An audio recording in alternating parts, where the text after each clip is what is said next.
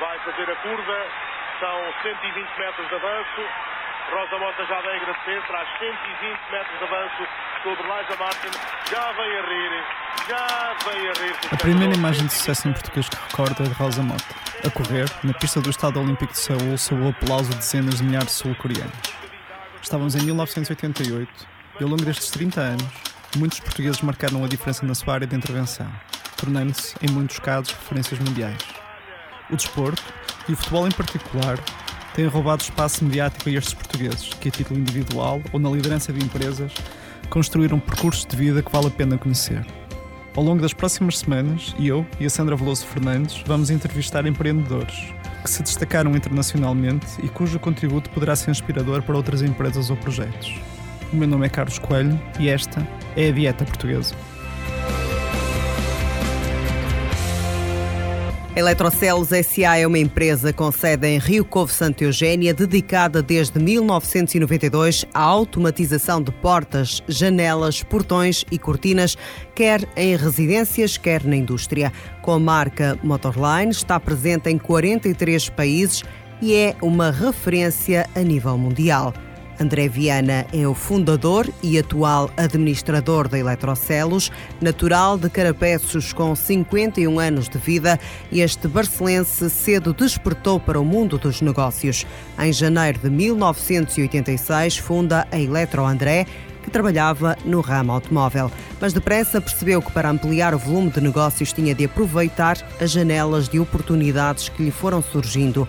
Lança-se em 1992 na produção de motores elétricos de automatização, onde desenvolveu a marca Motorline, que de ano para ano apresenta um crescimento sustentável com o objetivo traçado de estar em 2025 presente em 50 países, com a exportação a representar 70%, André Viana acredita alcançar estas metas antes da data proposta. Dieta Portuguesa, o seu novo espaço de entrevistas a portugueses que se destacam pelo mundo. São naturalmente conhecidos nesta região, mas também além fronteiras. É uma realidade atual. Esta empresa está no mercado, em vários mercados, são mais de 40. Sim, nós uh, temos como objetivo até 2025 atingir os uh, 50 países Ehm, e representar a nossa exportação representar na ordem dos 70%. Uh, eh, penso que isso vai ser atingido mais cedo, talvez 2020 nós uh, consigamos atingir aquilo que estipulamos para 2025. Os resultados uh, assim o indicam, nós estamos muito próximo daquilo que estipulamos e consideramos que mais dois anos será o suficiente para atingirmos esse objetivo. Em 2008 estavam presentes apenas em Portugal e Espanha, não é? Isto é um projeto, uh, se regredirmos ao ponto de partida de 1986 para que a história se consiga perceber, nós uh, demos início a uma, atividade uh, ligada ao ramo automóvel. Portanto, os automóveis já nos anos 86 e antes de 86, porque nos anos 86 nós como empresa que reparávamos automóveis, já reparávamos avarias em, algum, em alguns equipamentos do ramo automóvel, como tetos elétricos, janelas elétricas, etc. E esta tecnologia foi transportada para a construção civil, principalmente no nosso país, porque além fronteiras, eh, motores para portões já se fabricam desde os anos 50. Eh, há uma história muito longa que, se fôssemos a contar, teríamos aqui a conversa para muitas horas. Penso que aparece os primeiros automatismos nos anos 50. Mas como eu estava a explicar, em 86, quando demos início à atividade no ramo automóvel e começámos a trabalhar e a dar assistência a diversos equipamentos, eh, como acabei de, de, de falar, vidros, janelas, tetos, etc., constatamos que eh, esta tecnologia começa a ser passada para a construção civil nos anos 90 no nosso país, quando se começa a falar em instalar numa casa um gestor elétrico, um portão elétrico. Uh, talvez também pela evolução que o nosso país teve, o crescimento na área de construção, etc., depois da entrada na Comunidade Europeia, que também se dá no mesmo ano que eu iniciei a atividade, 1986.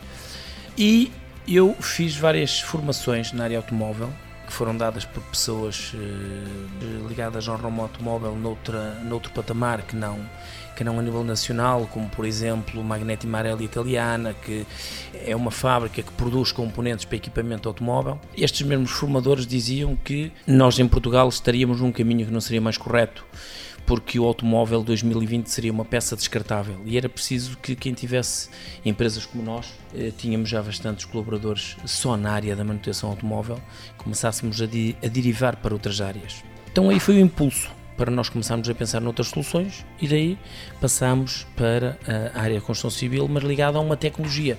Não construção civil, mas a tecnologia que é os automatismos motores para abrir e fechar portas, etc.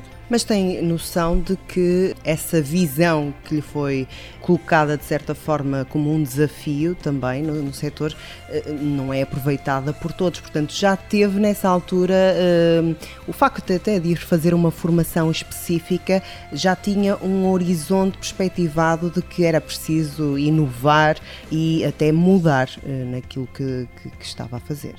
Eu acho que isto é algo que cada um já tem que ter no ADN, não é? Portanto, não é possível fazer-se as coisas se não há uma vontade de as fazer. Eh, os objetivos traçam-se e depois atingem-os quem os quer atingir, não é? Eh, é óbvio que quando nós criamos uma empresa, eh, se criarmos o objetivo, vamos trabalhar toda a vida para atingir o mesmo objetivo. Quando nós temos conhecimento que estamos numa área e que essa área eh, o futuro será limitado porque hum, o crescimento nessa área será eh, evidente que eh, não é aquele que nós estamos a esperar, nós temos que arranjar alternativas. E aqui foi um pouco isso. Não nos acomodarmos e arranjar uma alternativa. Foi isso. O que encontramos curioso foi que uh, na vida da empresa parece uh, há aqui dois momentos críticos em que em que o salto é muito grande. Quando houve uma estagnação do setor automóvel, vocês conseguiram evoluir para a parte da construção, e depois, quando há uma estagnação no, na indústria da construção em 2008, conseguem dar o salto para a internacionalização, ou seja, são duas ameaças grandes e que vocês conseguem fazer uma oportunidade. Eu costumo eh, usar uma frase que acho que, eh, de certa forma, responde na, na, na totalidade à sua pergunta nós somos portugueses e quando as coisas estão difíceis, eu acho que já faz parte de nós próprios, nós arranjamos soluções, né? em vez de nos lamentarmos. É óbvio que não, nem toda a gente pensa assim, o que é, muito, o que é pena. Mas uh, há uma grande parte. Uh, eu acho que a administração de eletrocelos não, não é um caso único Portanto, eu durante os anos de 2008, principalmente a 2010, eh, nas minhas saídas via eh, automóvel para o estrangeiro, constatei muitas vezes eh, que ao domingo de manhã, nas autoestradas espanholas que, que, que iam viradas à França, viam-se montes de carros carregados de caixilharias de alumínio, vidro, etc. Portanto, eu acho que os portugueses têm esta característica e faz com que nós sejamos diferentes do resto do mundo, não é? Se há problemas, temos que arranjar soluções e nós não fomos caso único. É verdade que nós entramos na área da automatização, das motorizações para, para a abertura de portões eh, nos anos 94 e o nosso salto dá-se em 2008 a 2000, eu até diria mais, o nosso salto maior dá-se entre 2010 a 2015 porque a experiência de mercado que nós adquirimos uh, nestes anos todos, entre 94 e, e 2010, estamos a falar de 16 anos de experiência, teve que ser implementada. E foi precisamente aí que nós uh, conseguimos uh, atingir o objetivo. E avançam então também para a internacionalização. Da forma que estamos aqui a falar, parece que é um percurso uh, empresarial eh, só com sucessos, mas naturalmente há de ter tido episódios, alguns revés, que naturalmente, como já aqui o referiu, foram ultrapassados. Mas quer-nos dar algum momento um, que se recorde ter sido mais difícil de ultrapassar e que, neste caso, foi uh, aproveitado, como já o referimos, como uma oportunidade, mas algum momento que o tenha feito parar para pensar em várias soluções? Nós uh, tivemos algumas dificuldades uh, na internacionalização. É óbvio que começamos a internacionalização apoiados no ICEP. O ICEP, eh, como participa alguma coisa, eh, não paga as despesas que, que, que as empresas têm. Não funcionou.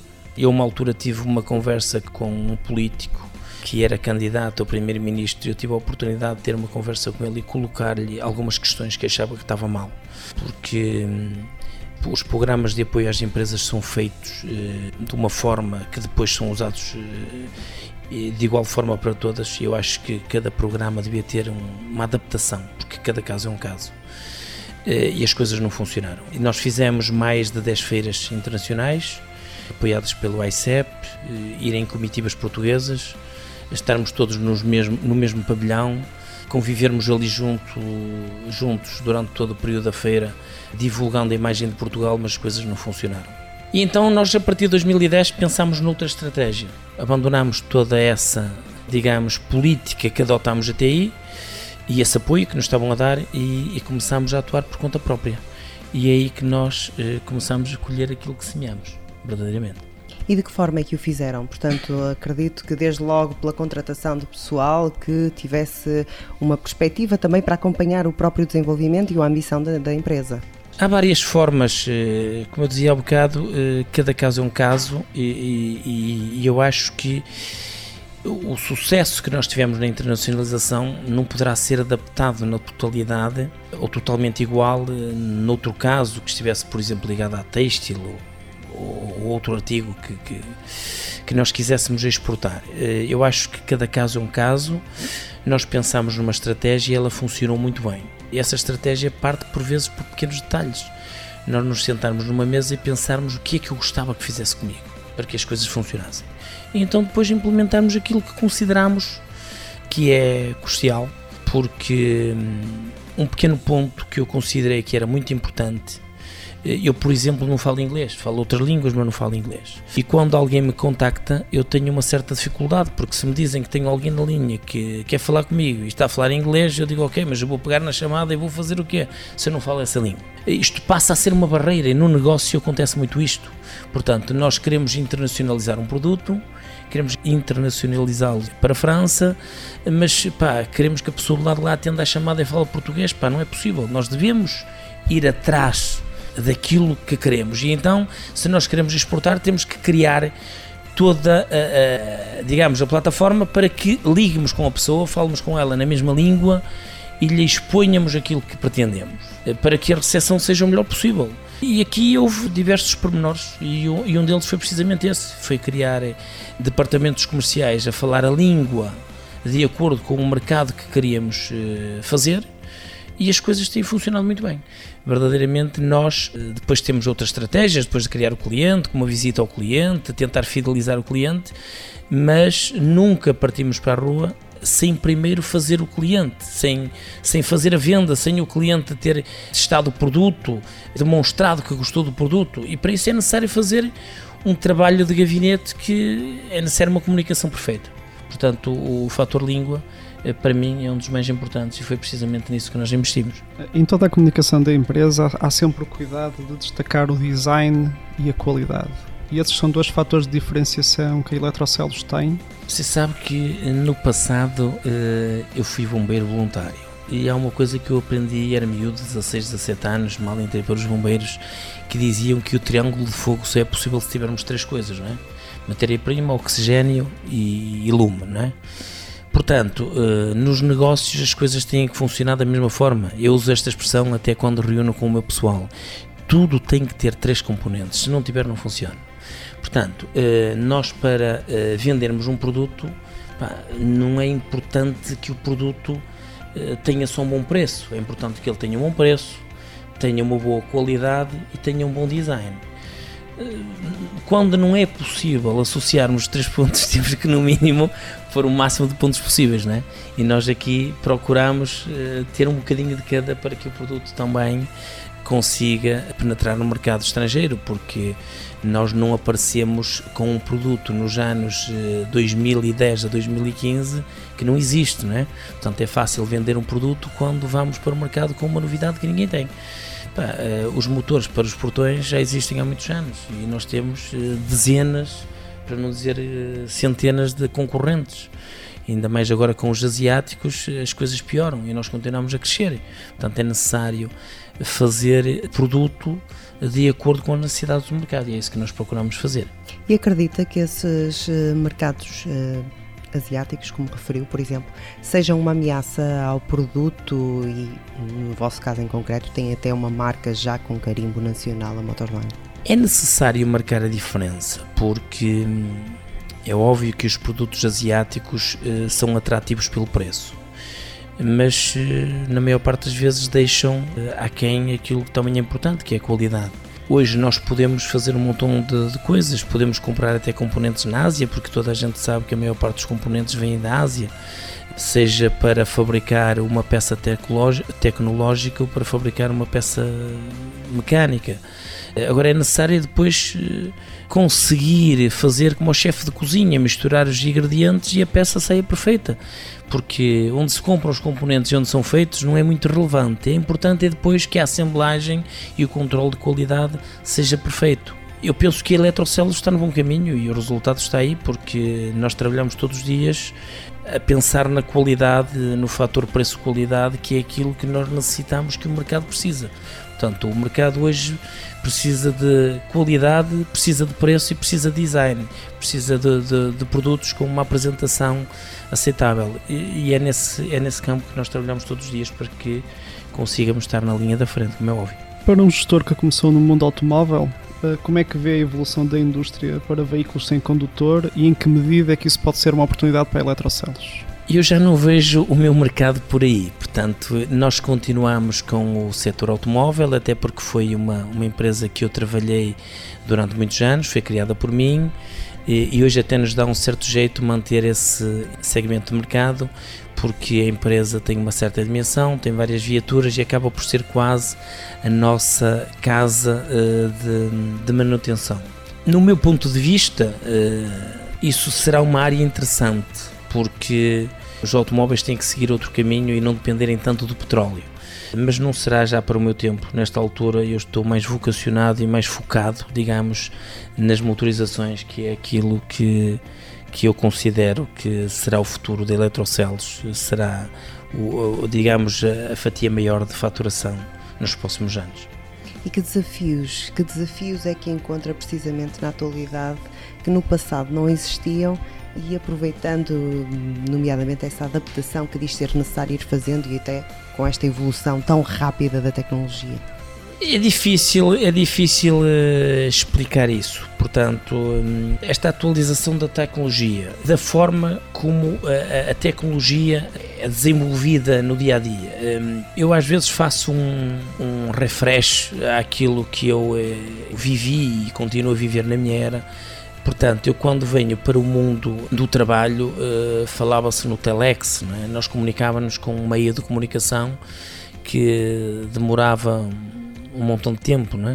o tempo de escrever as cartas, o tempo de, de, ligar para os postos públicos e depois tinha que se levar a mensagem ao local exato ou ir buscar a mensagem aos correios públicos, etc. Uh, depois passa-se para o fax e do fax vai-se para a internet e hoje vai-se para as redes sociais. Portanto, da mesma forma que nós temos aqui um mecanismo uh, tecnológico que para as empresas é fantástico, nós temos também um desenvolvimento de componentes uh, que permitem hoje fazer, fazerem-se coisas maravilhosas em qualquer área. E, e, e, se falarmos um bocadinho na nossa, não há, não há um limite. Eu acho que os empresários têm que estar muito atentos uh, tudo que nos rodeia e aproveitar as oportunidades, porque as oportunidades são aí, estão ao alcance de todos.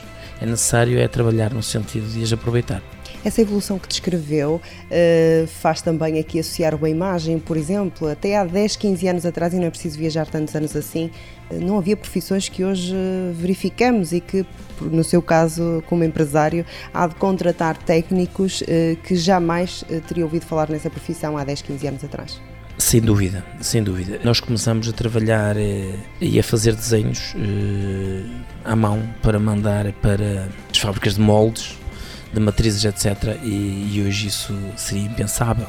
Há determinados cursos que as universidades começaram a lançar, que são super importantes para as empresas. Nós também eh, tivemos alguma sorte, porque o nosso polo do IPCA acabou por lançar alguns cursos que começa aqui a colocar e é bom que se frise isto, que isto é muito importante, começam-se aqui a colocar à disposição das empresas pessoal formado em determinadas áreas que vem, eh, no fundo, a refletir-se uma mais-valia. Nós temos uma equipa jovem nessa área, que eu elogio, que é uma equipa muito criativa e parte do nosso sucesso também parte daí. Portanto, eh, investimos em pessoal jovem, pessoal formado a maior parte todo no IPCA e pessoal que tem eh, demonstrado um trabalho excelente. O percurso da empresa tem obrigado a Eletrocelos e o André Viana a lidarem com uh, diferentes povos, diferentes culturas. Qual foi aquilo que mais o surpreendeu? É óbvio que há vários países que nos surpreendem da forma que nós, eh, quando abordamos o país, eh, pensamos que as vendas ali serão diminutas porque não se vê um crescimento, nem se vê uma cultura para, para usar eh, os nossos mecanismos, mas depois eh, vem-se a refletir eh, e vem-se a provar o contrário. Falando no campo que nós pretendemos que é internacionalizar o, nosso produto, não é? é interessante porque hum, estas tecnologias às vezes até cativam mais as pessoas de países mais pobres do que de países mais ricos. E nesse campo eu fico surpreendido quando se fala em tecnologias para abrir portões em países que nós mal vemos portões e acaba por se vender produto. Não é? Mas há algum país em concreto? Eu sei que vocês têm uma presença muito forte ou bastante interessante na América do Sul. A zona para onde nós eh, exportamos e está menos desenvolvida e, é mais surpreendente nesse campo é a América, a América Latina, digamos, a América do Sul. Temos vários países como o Peru, Bolívia, que são países eh, pouco desenvolvidos, mas que nós conseguimos entrar e conseguimos vender. Para rematar mesmo esta conversa, será certamente o caso do André Viana Eletrocelos um exemplo no, no campo empresarial. Na sua opinião, do mundo para Portugal, de Portugal para o mundo, o que é que os portugueses têm de melhor que deve ser realmente valorizado? Ah, Costuma-se dizer que o que tem de melhor em Portugal é a comida, não é? Que se come muito bem. é verdade que por esse mundo fora também se come bem, há países que também se come bem.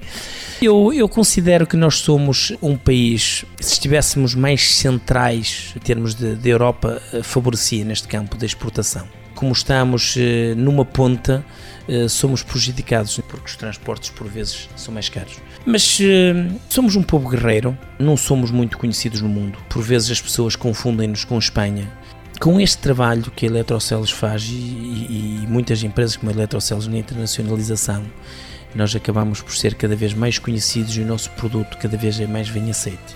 Porque quando se fala num produto europeu já temos a vantagem. Depois quando se fala num produto português e começam a haver vários produtos portugueses espalhados pelo mundo e a imagem que eles deixam é de um bom produto, isso acaba por ser uma alavanca que facilita o negócio e cada vez mais.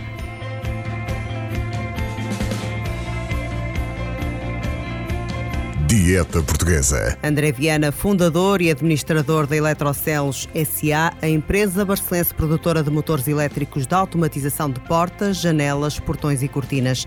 A caminho dos 30 anos, a Eletrocelos caracteriza-se pela prestação de um serviço próximo do cliente, atento ao preço, qualidade e design do produto. André Viana vem do tempo das cartas e telex. Hoje, com a internet e redes sociais, diz que não há um limite no mundo dos negócios para descontrair. Este barcelense diz que aproveita o tempo do descanso para estar com a família, passear e fazer desportos radicais, slide, rapel e bicicleta de montanha, em pleno contacto com a natureza. Dieta Portuguesa, uma produção de Portuguese Diet, Marketing e Internacionalização e Rádio Barcelos, com o apoio. Não se fala de outra coisa, Miguel. O teu negócio vai de vento em popa. É verdade, definimos um modelo de gestão sustentável e estamos a colher esses frutos. Repara, começámos com três colaboradores e neste momento já somos mais de 20, todos de cada terra. As nossas parcerias são com empresas locais, pessoas e famílias em quem confiamos. Queremos valorizar o que é nosso, da nossa região. E há uns dias recebemos um prémio pelas boas práticas ambientais. Inacreditável! E tudo isto em menos de dois anos e meio. E levar o nome Cada Terra Além Fronteiras é o próximo passo. Com a minha equipa e um banco que acredita em mim, tudo é possível. O crédito agrícola. Quem mais? Se tens um negócio ou um projeto de investimento e acreditas que este pode mudar a tua vida e dar mais valor à tua região, o Crédito Agrícola é o parceiro que acredita em ti e no impacto positivo do teu projeto. Informa-te numa das nossas agências. Crédito Agrícola, o Banco Nacional com pronúncia local.